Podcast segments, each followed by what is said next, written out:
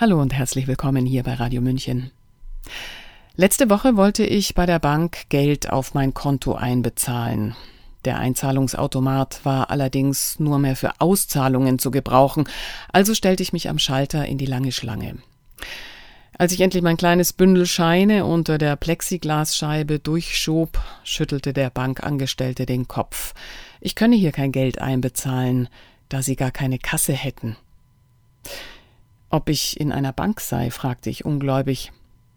Gerade hatte ein anderer Banker einen Stapel Hunderter in einem Apparat prüfen und zählen lassen. Das sei bestelltes Geld zur Auszahlung, antwortete mir mein Banker, und der Apparat zur Einzahlung im Vorraum sei wohl durch das viele Geld der Wiesenbedienungen gesprengt worden. Ich fragte mich, ob er das Gerät nicht einfach um das Geld entlasten und mein Geld dazulegen und buchen könnte. Ich muss laut gedacht haben, denn er fuhr fort, Sie hätten keinen Safe, Einzahlungen seien also nicht möglich, aus Sicherheitsgründen. Was ich daraufhin wieder laut äußerte, erspare ich Ihnen. Dem Sinn nach ging es jedenfalls um seine Tätigkeit als Banker, um Bargeld und um Digitalisierung. Der Wirtschaftsjournalist Norbert Hering hat sich mit digitalem Zentralbankgeld, Verhaltenslenkung und einer Äußerung von Markus Söder auseinandergesetzt. Sabrina Khalil liest seinen Text.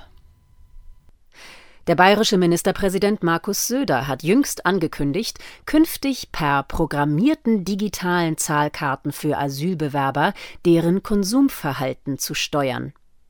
Eine Aussage des Vizechefs des Internationalen Währungsfonds IWF, Bo Lee, zeigt, dass auf höchster globaler Ebene daran gedacht wird, das geplante digitale Zentralbankgeld zu solchen Zwecken auch für größere Bevölkerungsgruppen und sogar für die jeweilige Gesamtbevölkerung einzusetzen. Digitales Zentralbankgeld wird in der Zentralbanker-Fachsprache mit der englischen Abkürzung CBDC genannt. Auf dem IWF-Seminar CBDCs for Financial Inclusion, Risks and Rewards sagte Bo Li, der zuvor Vizechef der Bank von China gewesen war, in einem vom IWF veröffentlichten YouTube-Video ab Minute 18, von mir übersetzt, Zitat, CBDC kann es Regierungsbehörden und privaten Anbietern ermöglichen, intelligente Verträge zu programmieren, um gezielte politische Funktionen zu ermöglichen, zum Beispiel Sozialleistungen, zum Beispiel Konsumgutscheine, zum Beispiel Lebensmittelmarken. Durch die Programmierung von CBDC können diese Gelder genau darauf ausgerichtet werden, welche Art von Menschen sie besitzen können und wofür diese Gelder verwendet werden können, zum Beispiel für Lebensmittel. Diese potenzielle Programmierbarkeit kann also den staatlichen Stellen helfen, ihre Unterstützung genau auf die Menschen auszurichten, die diese benötigen. Zitat Ende. Gemäß einem Verordnungsentwurf zum digitalen Euro der EU-Kommission soll dieser zwar nicht programmierbar in diesem Sinne sein. Aufgrund des beabsichtigten Einsatzes des digitalen Euro auf einer programmierbaren Plattform stellt dies jedoch, wie ich in meinem Bericht über den Verordnungsentwurf dargelegt habe, kein entscheidendes Hemmnis dar, den digitalen Euro so zur Verhaltenslenkung für größere Gruppen der Bevölkerung oder die ganze Bevölkerung einzusetzen, wie das Markus Söder mit Asylbewerbern tun will. Dasselbe gilt für die Durchsetzung der von verschiedenen Seiten bereits vorgeschlagenen individuellen CO2-Budgets.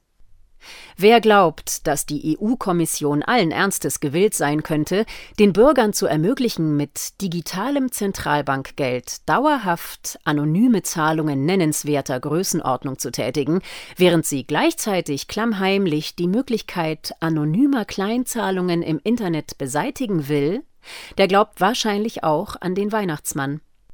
Die im Verordnungsentwurf der Kommission vorgesehene Möglichkeit anonymer Kleinzahlungen mit digitalen Euro würde der von Bowley angesprochenen Verhaltenslenkung entgegenstehen. Im Oktober will die EZB offiziell entscheiden, ob sie den digitalen Euro einführen will. Die Entscheidung scheint allerdings schon lange gefallen zu sein. Sie hörten einen Text von Norbert Hering, Wirtschaftsjournalist, zur Einführung des digitalen programmierbaren Euros. Sprecherin Sabrina Khalil. Mein Name ist Eva Schmidt und ich wünsche wie immer Freiheit. Ciao, Servus.